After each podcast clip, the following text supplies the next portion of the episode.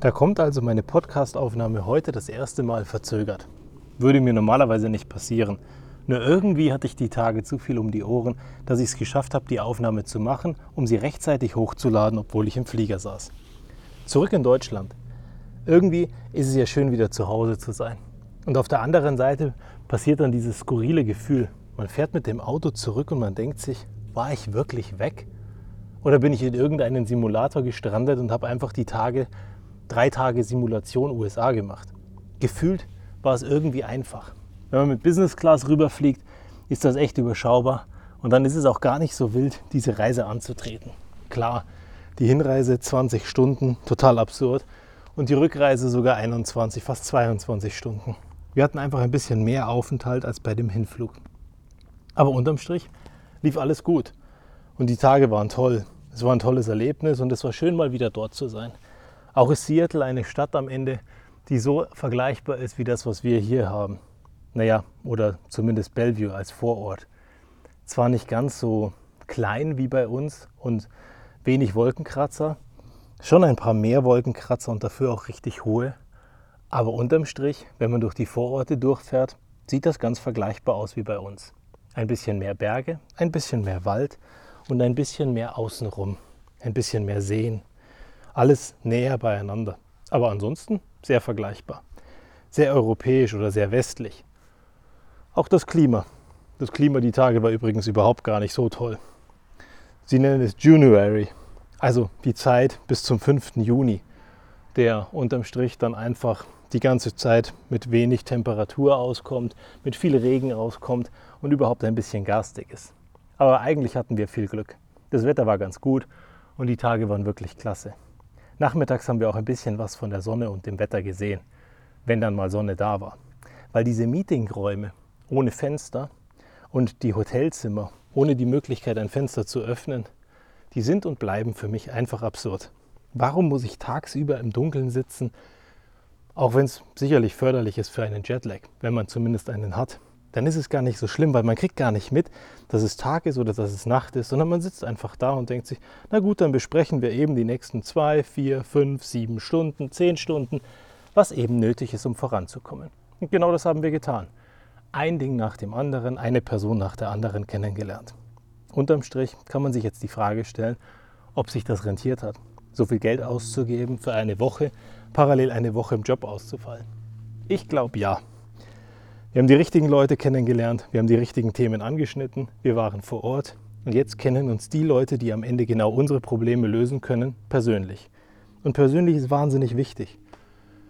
Wann war dein letztes Mal, wo du jemanden persönlich kennenlernen wolltest, dass das Thema vorangeht? Ich glaube, wir nehmen uns da selten Zeit für.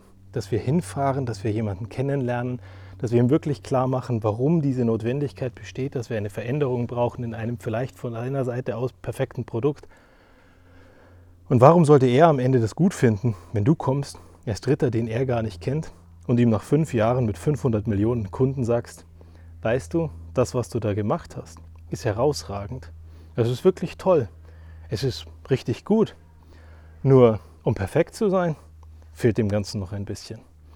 Und dann erklärst du ihm, was du gemacht hast, wie du deine Technik funktioniert, wie du sie einsetzt und alles. Und das ist genau das, was ich gemacht habe. Ich habe ihm erklärt, was wir tun, wieso wir es so tun, wie es bei einem Mitbewerber funktioniert und wie am Ende wir zu dem Schluss kommen, dass einige Dinge bei Ihnen in der Technologie falsch sind oder nicht richtig implementiert sind, wieso sie nicht funktionieren, wieso wir einen anderen Anspruch haben und warum wir am Ende das Selbstverständnis haben, dass wir die perfekte Lösung haben wollen, genau die richtige für die Anwender, dass der Endkunde eben die Freiheit hat, sein Produkt und sein Handy damit privat und dienstlich so zu benutzen, dass er gar nicht merkt, dass es ein Gerät ist, und trotzdem eine Datentrennung hat. Genau die Dinge, die wir seit sieben Jahren in einer Selbstverständlichkeit machen, die aber auf einer neuen Plattform auf einmal nicht mehr so selbstverständlich funktionieren. Und dann sitzt du da und denkst dir, haben wir alles richtig gemacht? Haben wir es richtig gedacht? Haben wir genau die richtigen Schritte gemacht, die nötig waren, dass am Ende heute unsere Anwender das können? Oder sind wir vielleicht übers Ziel hinausgeschossen, dass wir ihnen etwas gegeben haben, was eben nicht so selbstverständlich sein dürfte? Und wäre es in Ordnung, ein paar Schritte zurückzugehen und wieder einen nicht so guten Standard zu akzeptieren? Und auf einmal kommst du zu dem Schluss, nein, wäre es nicht. Zumindest war das der Schluss, den ich die Tage getroffen habe. Dass ich gesagt habe, Auch hier wieder, wir werden vor Ort gehen, wir werden es den Leuten erklären, wir werden ihnen sagen, warum die Produkte gut sind, aber nicht perfekt. Und was nötig wäre, um sie perfekt zu machen. Und am Ende haben wir ihnen ein kleines bisschen Nachdruck mitgegeben. Weil am Ende ist das, was dort passiert ist, glücklicherweise auch ein kleiner Verstoß gegen ein Gesetz. Und wenn man hier nicht aufpasst, kann das relativ schnell extrem teuer werden für die Firma. Irgendeinen Grund brauchen wir ja am Ende, dass wir genau das machen, was wir vielleicht gar nicht machen wollen. Weil manchmal bei dem Gegenüber eben genau das, was du von ihm möchtest, gar nicht in die Strategie reinpasst. Vielleicht hat er sich was dabei gedacht, dass er genau die Implementierung so nicht gewählt hat oder das Produkt genau so platziert hat, dass es genau das kann, was du eben nicht brauchst. Manchmal bieten wir eben nur das an, was der Gegenüber auch bekommen soll. Und nicht das Perfekte, nicht das Komplettrunde. Und das müssen wir uns auch immer vor Augen führen. Weil am Ende ist der Gegenüber ja auch derjenige, der es umsetzen kann. Oder eben Nein sagt. Ich glaube, wir sind an einen Punkt gekommen, auf den wir alle stolz sein können. Dass wir einen Dialog begonnen haben und dass wir Menschen gezeigt haben, dass wir einen Anspruch haben, warum wir diesen Anspruch haben und dass derjenige gegenüber genau der Richtige ist, mit dem man das umsetzen kann, was gerade nötig ist, dass es perfekt und dass es rund wird. Am Ende ist die Motivation auch viel größer, wenn man den Menschen persönlich kennengelernt hat, gemerkt hat, dass es kein Vollidiot ist und dass man mit den Menschen arbeiten kann und arbeiten möchte. Dann gehen wir auf einen Weg. Und das ist genau das, was ich dich heute einladen möchte. Drüber nachzudenken, für was stehst du ein, was ist dein Selbstverständnis und wo bist du bereit, alle Hürden zu nehmen, egal wie wider die sind, egal was alles dagegen spricht, dass man das wahrscheinlich gar nicht schaffen kann. Dass du einfach sagst, Mensch, ich mache das trotzdem, weil ich daran glaube und weil ich es für notwendig halte. Und dann hast du am Ende dein Produkt, deine Dienstleistung, dein Angebot oder was auch immer du machst und für was du einstehst, auf ein Level gehoben, das andere sich nicht trauen würden. Weil die würden vorher aufhören.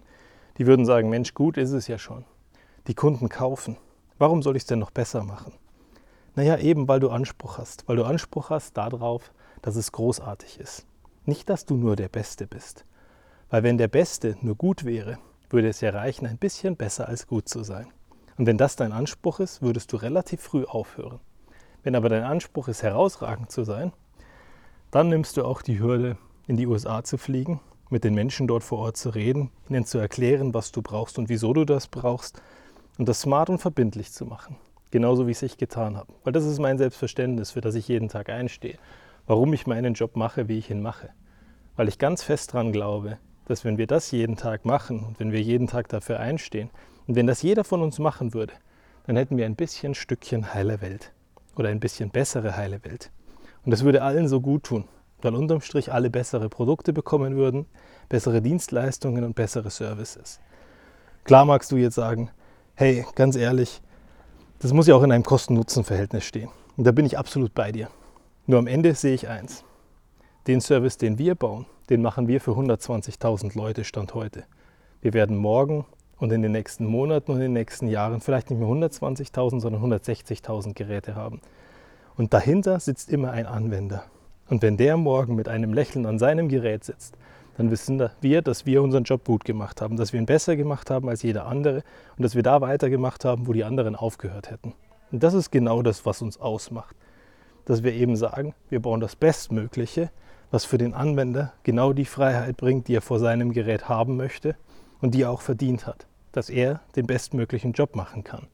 Weil wenn wir ihn am Ende mit unserem IT-Equipment nicht aufhalten, sondern befähigen, dass er seinen Job besser machen kann, wird unterm Strich er einen besseren Beitrag in der Firma leisten. Und wenn er diesen besseren Beitrag leisten kann, hat die Firma was davon. Und am Ende jeder da draußen, der eines von diesen Produkten kauft, die dann vom Band laufen und jeden Tag dafür einstehen, was für eine Qualität und was für ein Selbstverständnis diese Firma mit sich bringt. Und da bin ich gerne Teil drinnen, in diesem großen Ganzen, wo wir am Ende für eine Kleinigkeit einstehen, die du jeden Tag in der Hosentasche hast. Und wir wissen ganz genau, wenn wir den nächsten Fehler in einem iOS-System finden, dann werden wir auch den fixen. Aus dem einfachen Grund, weil wir das Selbstverständnis haben, dass wir jeden Tag, wenn wir aufstehen und unseren Job machen, die Welt ein bisschen besser machen für eine Milliarde Geräte da draußen. Und am Ende sitzt vielleicht du an diesem Gerät und freust dich heute darüber, dass Funktionen drinnen sind, für die, die wir mal gesorgt haben. Oder irgendwelche Bugs nicht mehr drinnen sind, die wir ausgemerzt haben. Weil das ist unser Selbstverständnis jeden Tag. Und deswegen denk mal drüber nach, was ist dein Selbstverständnis jeden Tag? Warum stehst du auf und für was stehst du ein? Vielleicht ist das nicht so groß. Aber du bringst Veränderung für jeden Menschen, der da draußen ist. Und wenn es nur zehn sind oder wenn es nur einer ist, am Ende machst du trotzdem deinen Beitrag. Und du musst dich fragen, wie gut willst du da drin sein? Bis zum nächsten Mal.